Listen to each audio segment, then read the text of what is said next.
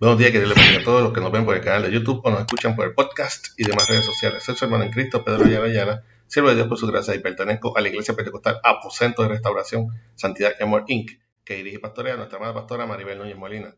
Esta iglesia ubica en la calle Flamboyán 194, Pueblo Indio, en Canadá, Puerto Rico, y este es el ministerio que da por nombre de la Escuela para el Cielo. Estaremos utilizando la aplicación Joribay porque pueden conseguir libre de costo tanto en la plataforma Android como el App Store. El versículo del día se encuentra en Gálatas 6.2. Gálatas 6.2. Esta es la versión Reina Valera 1960 y dice así. La palabra de Dios se lee en nombre del Padre, del Hijo y del Espíritu Santo. Amén. Sobrellevad los unos las cargas de los otros y cumplid así la ley de Cristo. Otra vez, sobrellevad los unos las cargas de los otros y cumplid así la ley de Cristo. Que Señor continúe bendiciendo su ya bendita palabra.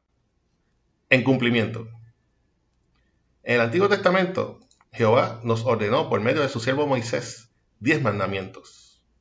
Los mismos recogían a grandes rasgos la conducta inaceptable, observada y espiritual que a nuestro Dios no le agradaba. Posteriormente, Jesús, el Hijo unigénito de Dios, con plena autoridad, resume la voluntad de su Padre en dos mandamientos. El primero, y más importante de todos, amarás a Jehová tu Dios sobre todas las cosas, con todo tu corazón, con todas tus fuerzas y con toda tu alma. El segundo, amarás a tu prójimo como a ti mismo.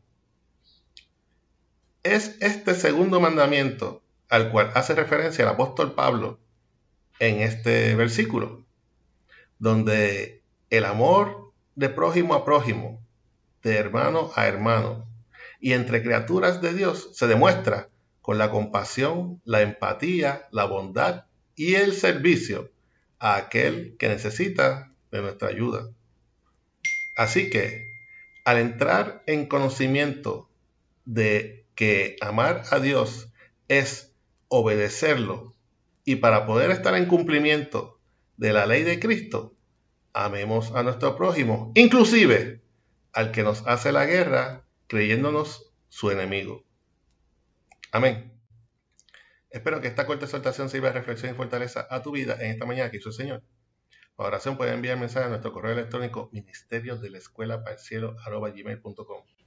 También puedes conseguirnos en YouTube, escucharnos por el podcast, en Facebook. Recuerda darnos like y share para apoyar este ministerio. Si no lo has hecho, suscríbete a este canal donde el lunes a viernes daremos lo que por gracia hemos recibido. Este fue su hermano en Cristo, Pedro Ayala Ayala. Siervo de Dios por su gracia. Y nos veremos en la próxima ocasión aquí si Cristo no nos ha venido a buscar como iglesia aún. Que nuestras alabanzas y nuestras oraciones al Creador lleguen de la escuela al cielo. Que el Señor te bendiga.